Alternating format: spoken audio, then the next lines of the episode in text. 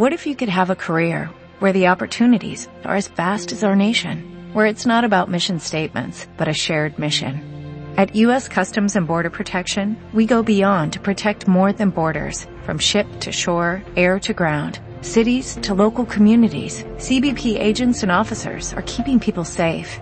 Join U.S. Customs and Border Protection and go beyond for something far greater than yourself. Learn more at cbp.gov/careers. Muy enérgico hoy con la palabra del Señor, así que no se vaya a asustar.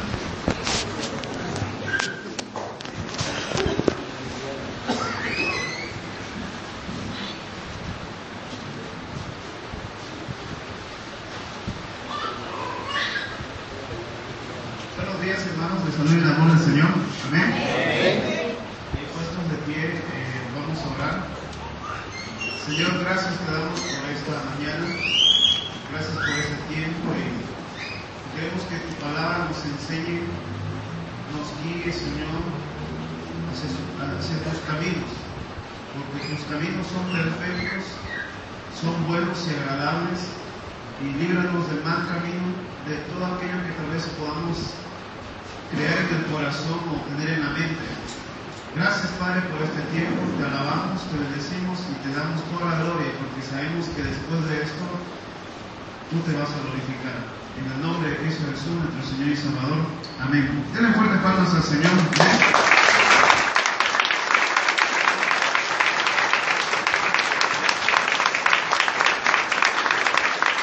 Ahora sí pueden tomar su lugar.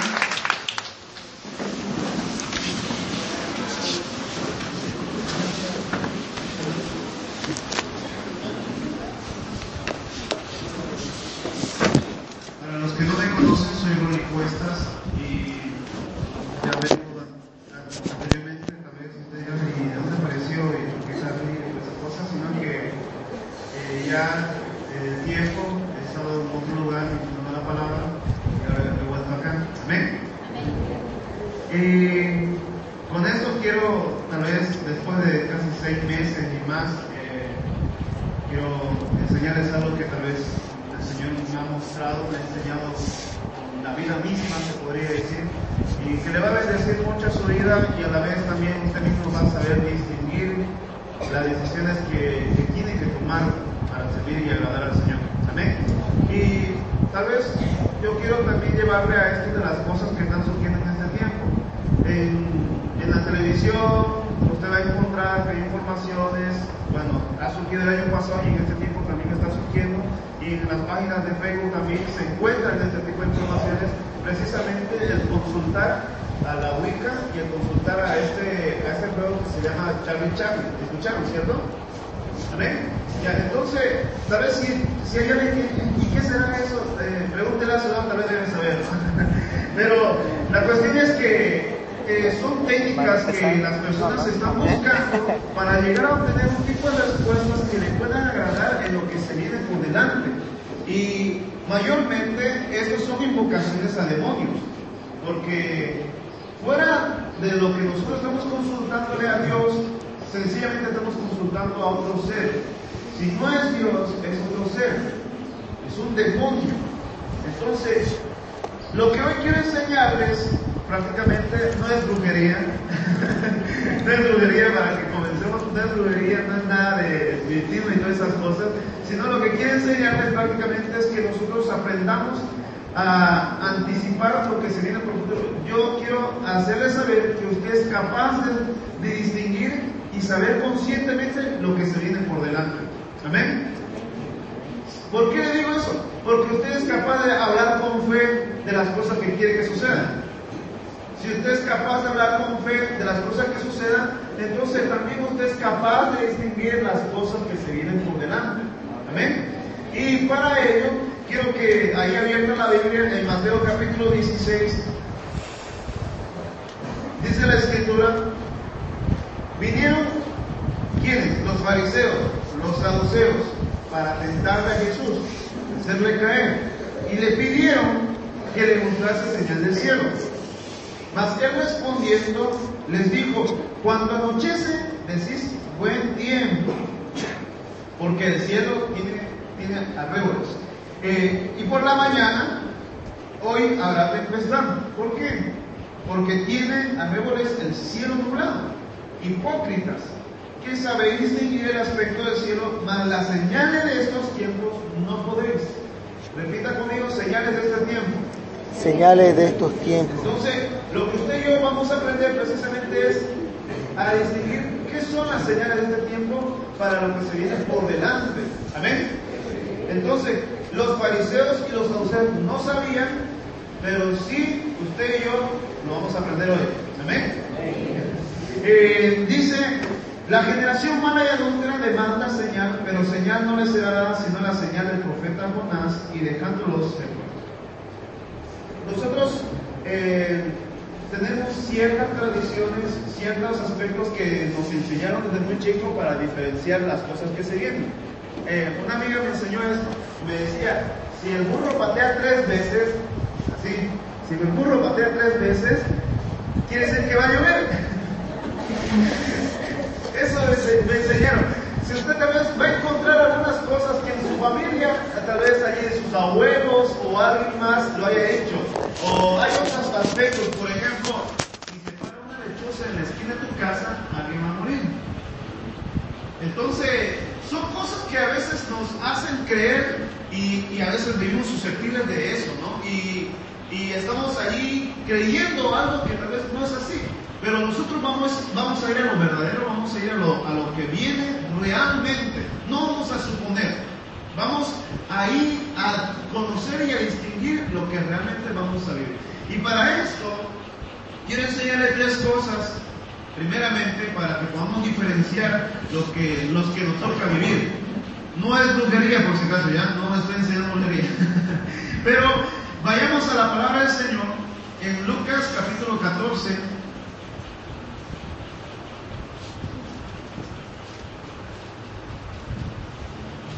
Lucas capítulo 14.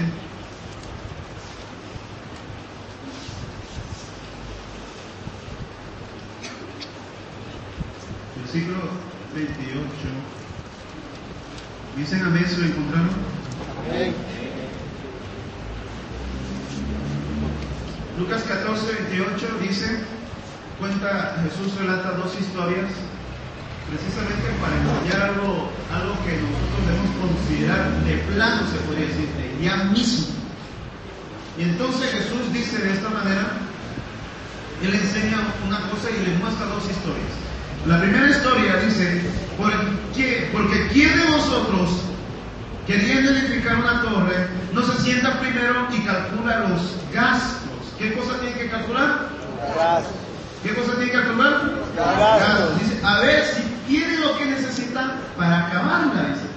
No sea, o sea, ya está hablando un tiempo futuro, no sea que después que haya puesto el cimiento y no pueda acabarla, todos los que vean comiencen a hacer burla de él.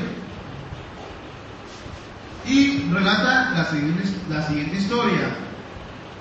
Diciendo este hombre comenzó a edificar y no pudo acabar. La siguiente historia dice, o qué rey al marchar a la guerra contra otro rey, no se sienta primero y considera, la palabra considerar es poner atención bien concentrada hacia algo que va a decidir. Si puede hacer frente con 10 mil al que viene con 20 mil. Y si no puede, cuando el otro está todavía lejos, le envía una embajada, de, embajada y le pide condiciones de paz. Entonces, está diciendo aquí prácticamente estas dos historias que nosotros tenemos que sentarnos así como están y llegar a pensar de las cosas que vamos a vivir cuando hemos tomado la decisión de. Por ejemplo, aquí está hablando del compromiso que uno debe tener como cristiano. Jesús le dice, si ustedes quieren ser mis discípulos, tienen que negarse a sí mismos, tienen que dejar a su familia, tienen que renunciar a, a lo que ustedes están deseando ser. Eso le está diciendo. Y si ustedes quieren ser discípulos, tienen que renunciar a eso. Y si van a renunciar a eso, pónganse a pensar de las cosas que van a vivir. Miren, dice en Jesús, si ustedes quieren ser mis discípulos, Jesús dijo, tienen que cargar la cruz. Y también les dijo, el Hijo del Hombre no tiene dónde reposar su cabeza. La pregunta es, entonces, si vas a seguir a alguien que no va a reposar su cabeza, ¿estás también tan dispuesto a no reposar tu cabeza? ¿Estás tan dispuesto para decir, pucha, me voy a arriesgar por Jesús de manera que también no pueda buscar mi comodidad?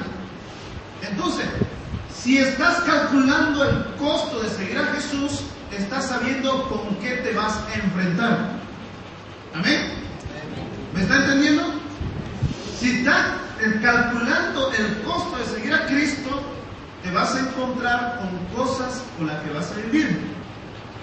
Lo mismo también si usted está calculando el costo de tener un negocio, el costo de tal vez de querer servirle al Señor, el costo tal vez de ordenar a su familia, el costo tal vez de, de enfrentar cualquier cosa que usted está pasando, tenga en cuenta que hay cosas que va a vivir por delante. Por ejemplo, eh, el costo de seguir a Cristo. Nosotros tomamos la decisión, de seguir a Jesús. Amén. El culto comienza a las ¿Y a quiénes de ustedes se levantan voluntariamente?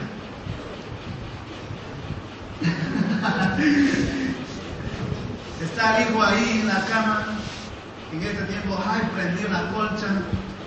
Ya, vamos, eh, a ver, voy a buscar un nombre de manera que no se A ver, vamos a ver, este, nadie se llama Rafael. Nadie, vamos a la, a la iglesia. No, mamá, ahí se está haciendo brillo y después cuando le, le quita la colcha ahí, se cubre ahí con todo su cuerpo, ¿no? Pero la cuestión es que no, si no entendemos el costo y el precio del compromiso que estamos teniendo, entonces lo más probable es que encontremos dificultades en vez que situaciones que nos van a favorar. Vamos a encontrar más dificultades que, la, que, que lo que nosotros esperamos. Pero si usted entiende el costo, usted va a ver el panorama completo, se puede decir. Usted va a ver que las cosas del Señor van a llegar a cumplirse en nuestras vidas, en su vida.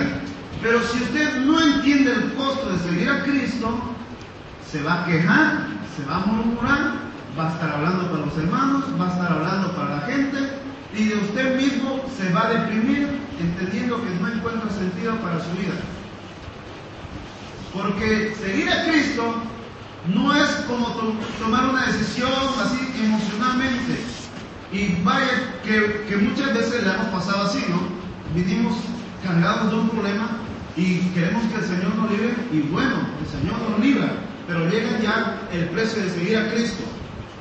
Y nos encontramos con cosas que no pensábamos que vinieran y, ahí es donde comenzamos a reaccionar de una mala manera. Por ejemplo, mayoría de los, hermanos comienzan a decir esto, cuando le entregué mi vida a Cristo, eh, me fue mal económicamente. Desde que vine a la iglesia ya no era lo mismo mi economía. Déjeme decirle que también es el mismo resultado de no entender el precio de seguir a Cristo. Vamos a encontrar en la Biblia que no, que no fue usted el único que pasó por eso. Amén. Vamos a con la palabra del Señor allí en Hechos de los Apóstoles capítulo 19.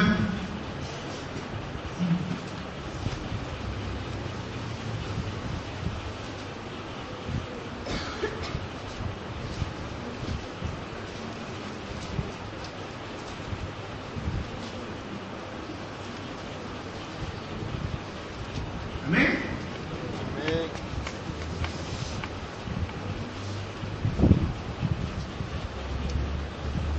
¿Cuántos dicen amén si ya la encontraron? Muy bien. Dice la palabra que antes de entrar al versículo para leerlo, el panorama es que Pablo había predicado todo Éfeso y la gente se había convertido al Señor. Pero vino un alborotador. Allí en el versículo 23 dice, hubo por aquel tiempo un disturbio no pequeño, o sea que era extremadamente grande el disturbio, acerca del camino con respecto a la vida con Jesús, a eso se está refiriendo, no es que de la vía pública, todas esas cosas, no, no de la avenida ni de la calle, sino estaba refiriéndose a los que seguían a Jesucristo, a los que seguían a Jesús le decían los del camino. Entonces, estaban diciendo a ellos, estaban diciéndose a ellos acerca, estaban cuestionando acerca de la vida que tenían con Jesús. Y de repente, porque un platero llamado Demetrio, eh, que hacía de plata templecillos de Diana, daba no poca ganancia a los artífices de. Y dice más adelante delante, a los cuales, reunidos con los obreros, los mismos oficios, digo, varones, sabéis que de este oficio obtenemos nuestra riqueza. ¿Amén? Ellos saben muy bien de lo que están haciendo, obtienen su riqueza. Pero, pero veis y oís que este Pablo, no solamente en Éfeso, sino en casi toda Asia, ha apartado a mucha gente con persuasión diciendo que no son dioses los que hacen con las manos y no solamente el peligro de este nuestro negocio que venga a desacreditarse. Imagínense, el Evangelio estaba desacreditando un negocio que le traía riquezas a ciertas personas. Y lo mismo también nosotros. Cuando nosotros aceptamos a Cristo, tal vez vivíamos haciendo un mal negocio, haciendo cosas ilícitas. Y por esa razón, como que ganaba bien ahí, ahora que recibe a Cristo, entonces usted está siguiendo la verdad, está siguiendo lo justo, está haciendo lo correcto. Y por esa razón su economía cambia. No es que le está yendo mal, sino que ese es el precio de seguir a Cristo. Amén. Entonces, si usted se hubiera sentado primero, después de haber recibido a Jesús, y calcular el costo, tal vez usted no tendría que quejarse, más bien diría, Señor, gracias por esto lo que me diste, gracias por aquello que me, me- está tocando vivir. Amén.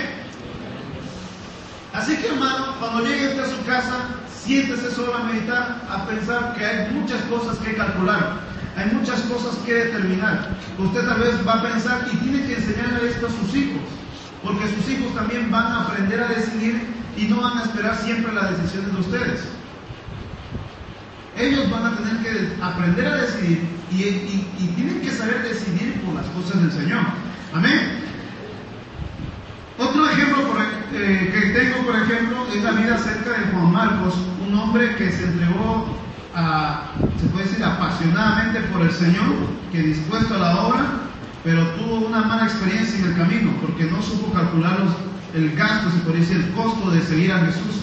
Por ejemplo, encontramos allí en el libro de Hechos también, capítulo 13, ahí habla su Biblia,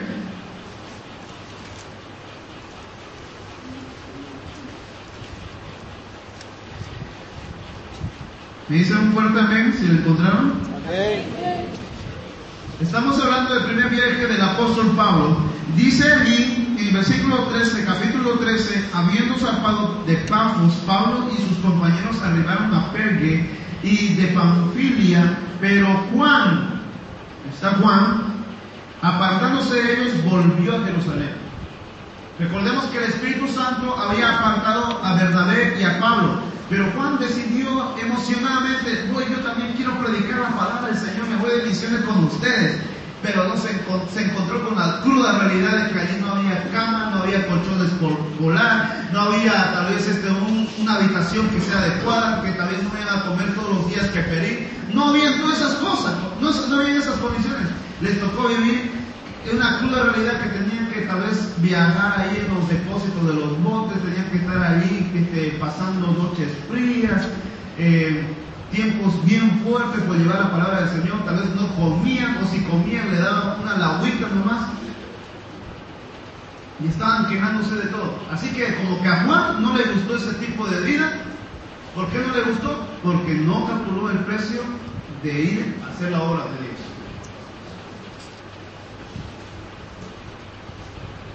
Junto con Daniel tenemos una experiencia de esto también. Daniel Méndez, cuando fuimos a, a Sucre, había dos muchachos que nos acompañaron también a hacer las misiones. Pero yo y Daniel ya sabíamos por qué estábamos ahí. Enviados por el Señor, bendecidos por la iglesia y teníamos una palabra que impartir. Pero había dos personas que nos emocionadamente también, alocadamente decidieron, no se pusieron a calcular lo que podría costar hacer la obra y de repente dijeron al tercer día, no aguantamos acá la comida, el sol, la gente no la entendemos, que, que- no es nuestro ambiente, así que hemos decidido volver y le decíamos, no vuelan todavía, era un feriado y a los grandes no entra transporte. Y ellos desesperados se fueron y tuvieron que pagar su precio de volver, caminar tres días, aguantar sol, aguantar allí el frío y las bajadas y subidas de los Entonces, Nosotros nos toca vivir aquello que nos sentamos a calcular de las cosas que no hemos comprometido a hacer. El estudio, la universidad, eh, la familia misma tiene su costo, su compromiso. Y algunos, por no comprometerse, se inundan en el miedo y prefieren estar ahí. No es que tengamos miedo, sino que tenemos que saber sentarnos y calcular de aquello que nos vamos a comprometer. Amén. A mí me ha pasado muchas veces esto. Una de las cosas que también me dejó bien marcada es aquello, por ejemplo, que me puse a estudiar en el instituto, a estudiar contable, emocionado también ya salí del colegio y no quería perder la oportunidad de estudiar. Y bueno, lo dejé. Como dice la escritura, comenzó y no pudo acabar. Y tal vez, tal vez no ha pasado a alguno de ustedes, que han comenzado ciertas cosas y no la han terminado. Y con el Señor no se trata así también, porque si van a tener que comenzar algo y no van a calcular el costo, entonces van a tener que enfrentar las consecuencias de, de fallar un compromiso. El siguiente punto es acerca del sentido común. Primero es calcular costos, amén. Ya. Segundo es sentido común. Diga conmigo sentido común. Ahora quiero que vaya la palabra del Señor en el libro de Mateo capítulo 25. Yo espero que tanto los profesionales y como estudiantes de la universidad y también personas que hayan sido estudiados entiendan a lo que me refiero con respecto al sentido común. Sentido común sentir, eh, es sencillamente responder a la situación con satisfacción que pueda completar un proceso. Para darle un ejemplo, supongamos, eh, todos sabemos aquí hacer un refresco. ¿Amén? Todos sabemos hacer un refresco.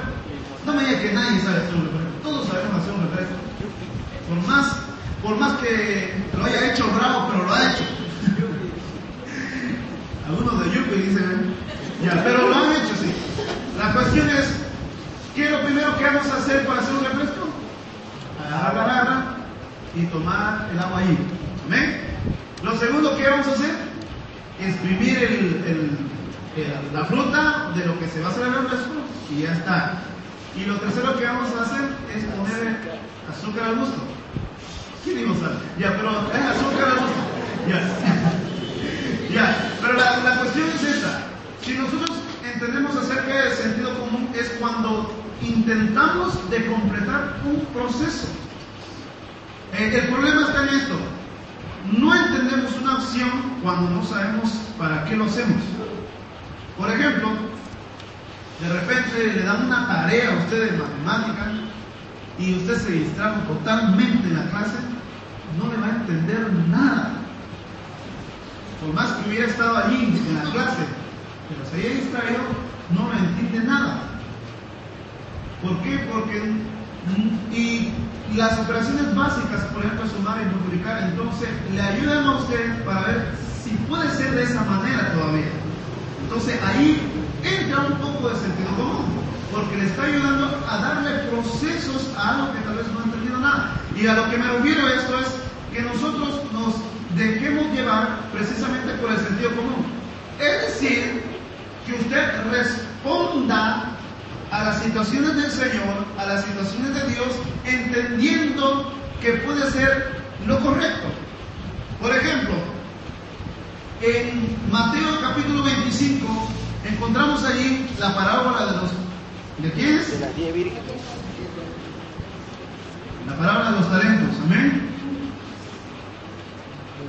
Para hacer memoria, encontramos tres personas, tres siervos que sus jefes habían tan lejos, ¿cierto? Había ido tan lejos, y uno de ellos recibió cinco y a su señor entre otros cinco y en total tenía diez. Otro recibió dos o tres, pero a su señor le, devolvió también otros dos o tres. Pero el último recibió cuántos talentos? ¿Cuántos recibió? Uno. Muy bien, dice ahí la palabra 24, versículo 24. Dice, pero llegando también el que había recibido un talento, dijo, Señor, te conocía que eres hombre duro. ¿Qué sabía este hombre que recibió un talento? Que su Señor era un hombre duro. Ya, segundo, miren, que ciegas donde no sembraste y que recoges donde no esparciste. Por lo cual tuve miedo. Ahora, yo le pregunto a ustedes, ¿quiénes de ustedes harían esto? Primero para los jóvenes. ¿Saben que su papá se enoja de algo que ustedes no tienen que hacer? Y de repente ustedes, ah, pero no se va a enterar, ¿verdad? ¿no? Y lo hacen. Entonces, ¿cómo creen que el padre va a responder? Para castigo, ¿cierto? Entonces, el sentido común es precisamente hacer a lo que va a corresponder agradar a la situación. Por ejemplo, este sabía que su señor era duro, sabía que, que su señor recogía la cosecha donde ni siquiera había sembrado. Amén. Entonces, si sabía esta cosa, estas situaciones, el carácter del Señor, entonces se llenó de miedo de él, en vez de llenarse de miedo, ¿por qué no tuvo la disposición de decir, mira, yo voy a depositar, no importa lo que suceda, pero con el fin de agradar al Señor? Nosotros sabemos muchas cosas del Señor, pero no disponemos a, a sentido común. Más bien en contra, ¿no?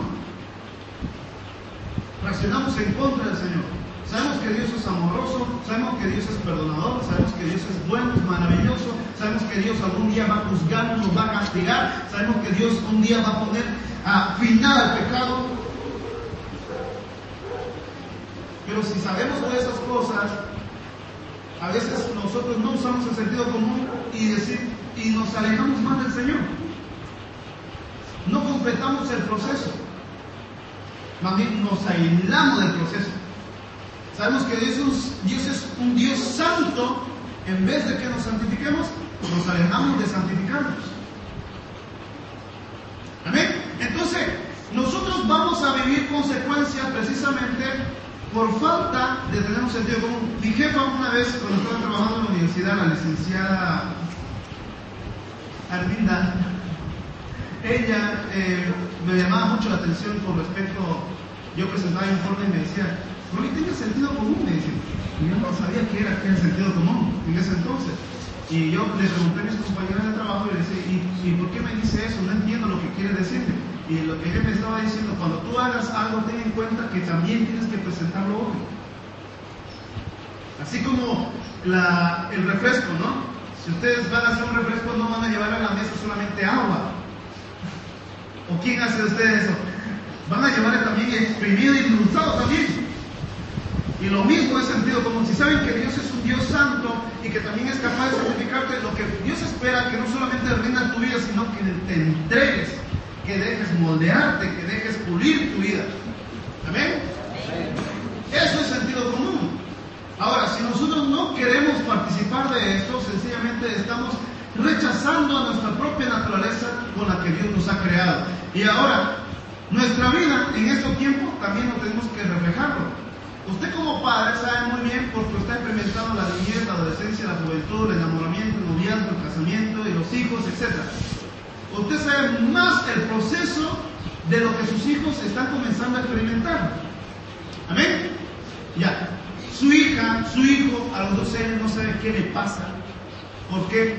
Porque tampoco tiene intuición acerca del sentido común y de repente no sabe qué hacer y ya les pierde la confianza a usted de él, pierde, pierde la confianza de usted y en fin ya no sabe cómo guiarle. Y como no tiene respuesta, no hay manera de cómo llevarles a que puedan abrir su mente a diferenciar el sentido común. Y es por eso que en la de la adolescencia es mucho, dirán, que es del burro, que todos se equivocan, que cometen la, la pata y todas esas cosas. Pero si nosotros hubiéramos entendido, hubiéramos agarrado sabiendo que nuestro hijo ya tiene 12 años, 13 años, entonces al agarrarnos estas cosas vas a vivir. Prepárate para esto. Estas cosas van a enfrentar cuando tengas 18 años, 19 años. Ya vas a salir del colegio, ¿qué decisiones vas a tomar? Y a veces, a veces nos sorprendemos, algunos, los padres, nos sorprendemos cuando el hijo, la hija llega con algo a la casa y de repente cuando tomó esa decisión, ¿por qué no nos consultó? ¿Por qué no nos dijo algo? Un novio, una novia, y la chica está enamorada, dice, es un ángel, dice. Pero aquí los hermanos sí, pues es un ángel, pero caído, dice, ¿no? Por más testimonio a veces que, que se da. Y a veces, y eso es porque nosotros no tenemos también sentido común. Deberíamos informarles, decirles que se preparen. Amén. Y, y ahí está el dilema, los muchos errores, los muchos fracasos de lo que mayormente ocurre. No hay sentido común, no estamos pensando en lo que puede ocurrir, sabiendo que va a llegar a ocurrir. Amén. La palabra del Señor menciona en Salmo 119, 101, de tal modo, de tal, de todo mal camino contuve mis pies para guardar tu palabra. Tu la, la palabra del Señor precisamente es perfecta, agradable, nos instruye, nos aleja del mal camino. Amén. Entonces, seamos sensatos en la palabra del Señor y vamos a saber lo que se viene por delante. Tengamos en cuenta el proceder de nuestros caminos y vamos a comprender lo que nos va a tocar vivir. Vienen tiempos hermosos, vienen tiempos agradables. La palabra dice en Eclesiastés capítulo 3 que Dios lo hizo todo hermoso en su tiempo. Amén. Y cuando nosotros entendemos la palabra del Señor, solo vivimos tiempos hermosos. Las dificultades ya no nos, no nos afectan. ¿Por qué? Porque sabemos que la estábamos esperando. Amén. Sabemos que la, estamos viviendo y sabemos cómo la vamos a responder. Y por último, aparte de calcular costos, aparte de, de usar el sentido común, es diferenciar las señales. Hablamos la palabra del Señor en el capítulo 16 de Mateo, el mismo capítulo que hemos iniciado.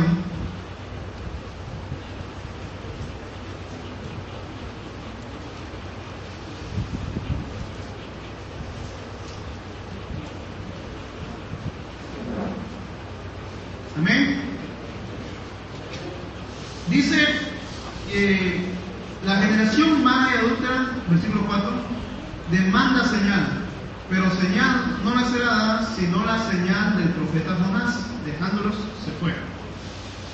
Eh, nosotros vamos a encontrar en todas partes señales. Por ejemplo, usted va a la avenida y va a decir allí 60 kilómetros por hora, o a 100 metros un rompemuelle, o zona, este, zona escolar, bajar la velocidad. Entonces, ahí va a encontrar direcciones, por ejemplo, a 365 kilómetros está, no sé si estoy calculando bien, sobre parte, todas esas cosas, pero está indicando algo, ¿no? pero está indicando algo allí, indicando de que, de que puede, por esa ruta puede llegar, ¿cierto? Amén. Y cuando nosotros encontramos señales, nos también nos están guiando a la voluntad del Señor o también nos están guiando a separarnos del pecado.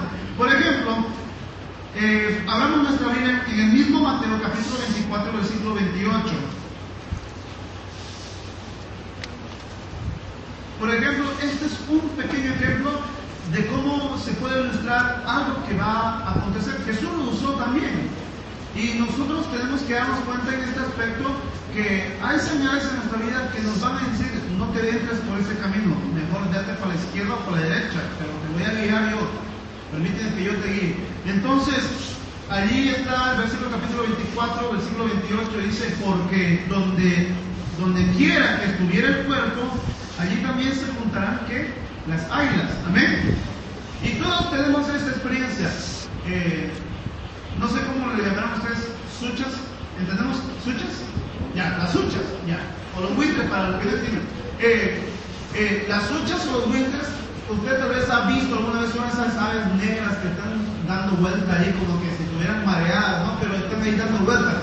Pero, y tal vez, ¿qué será esos pájaros? Y alguno vaya a cazar todavía, pero está más fácil cazar. Pero algunos no saben qué, era lo, qué es lo que realmente está aconteciendo ahí.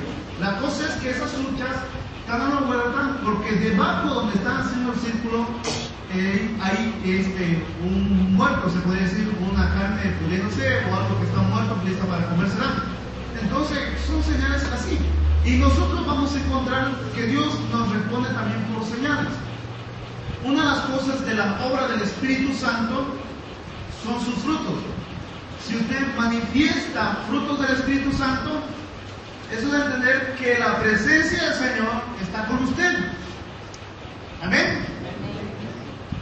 Mire, quiero ser claro con esto. No estoy diciendo manifestación. Estoy hablando de frutos. Una cosa es manifestación y otra cosa es frutos. Pero lo, lo más objetivo, se podría decir, lo más objeto para contemplar la presencia del Señor son los frutos.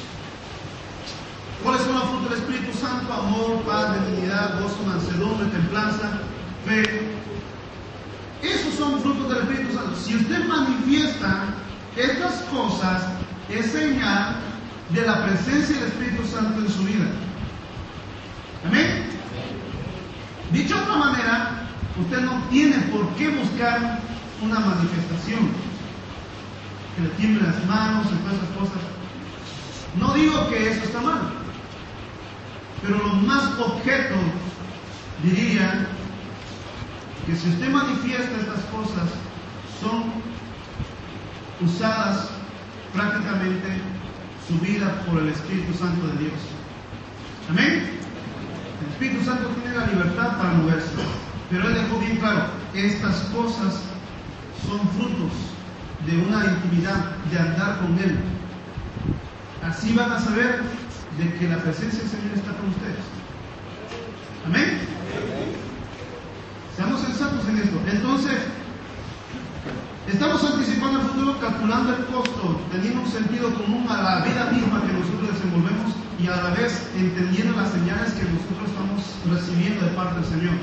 Si nosotros no tenemos estas cosas, no nos sentamos a calcular, entonces vamos a enfrentar situaciones que nunca hemos esperado. Si nosotros no, no, no tenemos ni idea acerca del sentido común, acerca de cómo proceder con las cosas del Señor, entonces nos vamos a encontrar con la ira de Dios. No nos dejemos llevar por nuestras emociones. Tal vez usted tiene discusiones o enojo ahí guardado, odio contra alguien y sabe que Dios va a responder, le va a decir que todo, todo pecado va a ser quitado. Entonces no espera más tiempo, se podría decir. Responda con sentido común. Dios va a castigar el pecado. Y por esa razón, respóndale al Señor, dígale, Señor, perdóname, límpiame. Y las señales que nos, nos dirige el Señor nos muestra por dónde proceder, por dónde continuar. Con esto quiero animarles.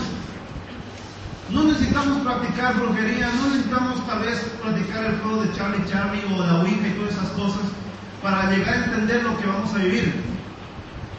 No necesitamos hacer todas esas cosas.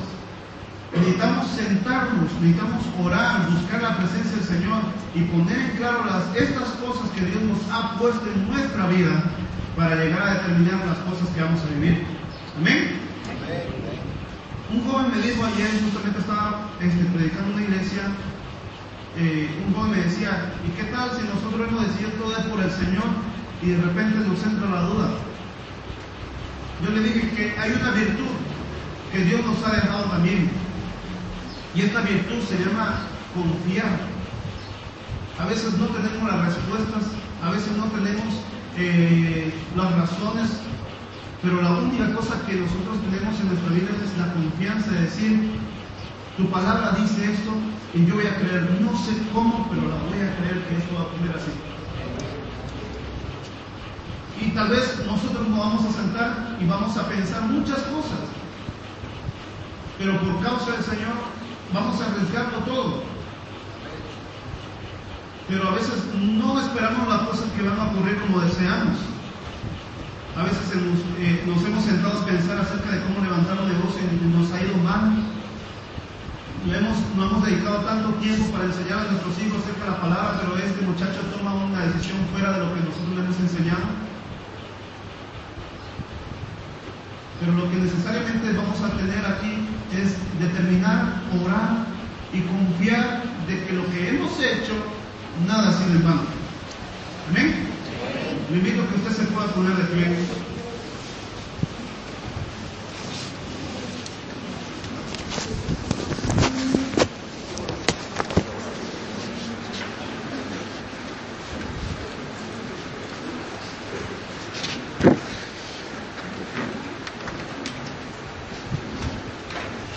Cierra sus ojos.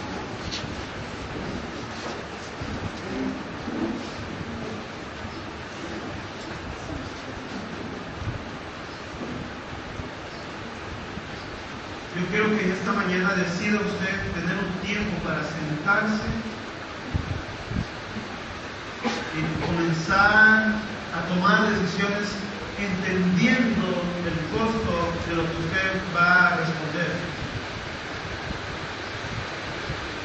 No decía ninguna cosa si no está listo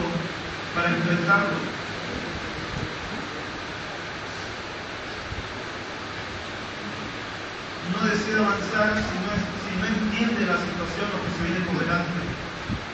El riesgo, el precio. Si usted las entiende y sabe el precio, ande con fe, ande entusiasmado, ande victorioso, ande deseando que el Señor está guiando en todo momento. La vida es un misterio, pero nosotros no tenemos que quedarnos con brazos cruzados y dejarnos llevar por cualquier corriente y perdernos. Solo la luz de Cristo, la luz de nuestro Señor, hace clara todo, todo evento oscuro. La luz de nuestro Señor nos quita, nos hace ver lo que podemos tropezar. La luz de nuestro Señor nos guía, nos alumbra el camino para no tropezarnos. La luz de nuestro Señor abre nuestro entendimiento, da luz a, nuestro corazón, da calor, vida.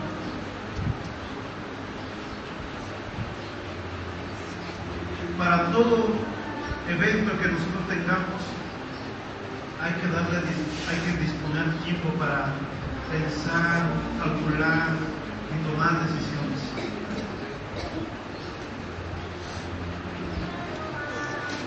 Tal vez muchos, muchas personas han decidido seguir a Jesús, pero usted tal vez se ha preguntado, ¿y ahora por qué está en el mundo? Y la razón sencilla es que no se ha puesto a calcular el precio, el costo de seguir a Jesús.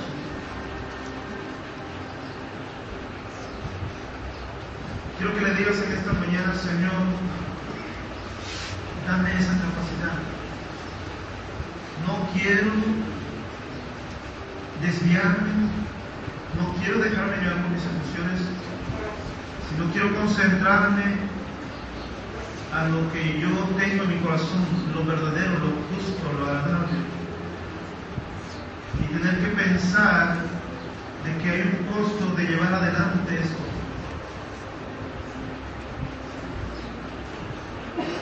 Y estar listo a pagar el precio. Y estar listo de enfrentar lo que se viene por delante. Amado Señor, yo bendigo tu iglesia, bendigo Señor a los jóvenes y señoritas, que tú le des la capacidad de discernir distinguir lo que se viene por delante y que ellos se encuentren preparados para cada etapa en la que su vida va a enfrentar. Tengan la disposición de corresponder a la búsqueda de tu presencia, de corresponder al entendimiento de su vida, de su ser, para que no haya lugar al pecado, para que no haya lugar a emociones inadecuadas.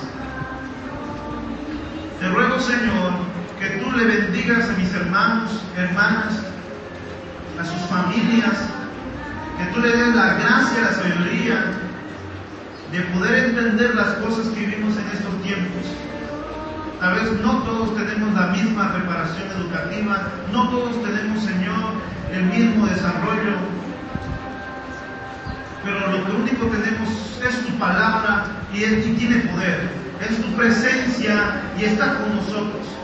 Y es tu Espíritu Santo que nos modela, nos guía. Y te rogamos, Señor, que tú nos ayudes, que tú nos muestres la dirección, tú nos muestres lo que va a acontecer, tú nos muestres, Señor, lo que va a suceder. No te lo decimos como si fuéramos tal vez es brujos y todas esas cosas. Te lo decimos, Señor, porque estamos calculando un costo, estamos intentando llevar adelante tu palabra, estamos llevando a llevar nuestra vida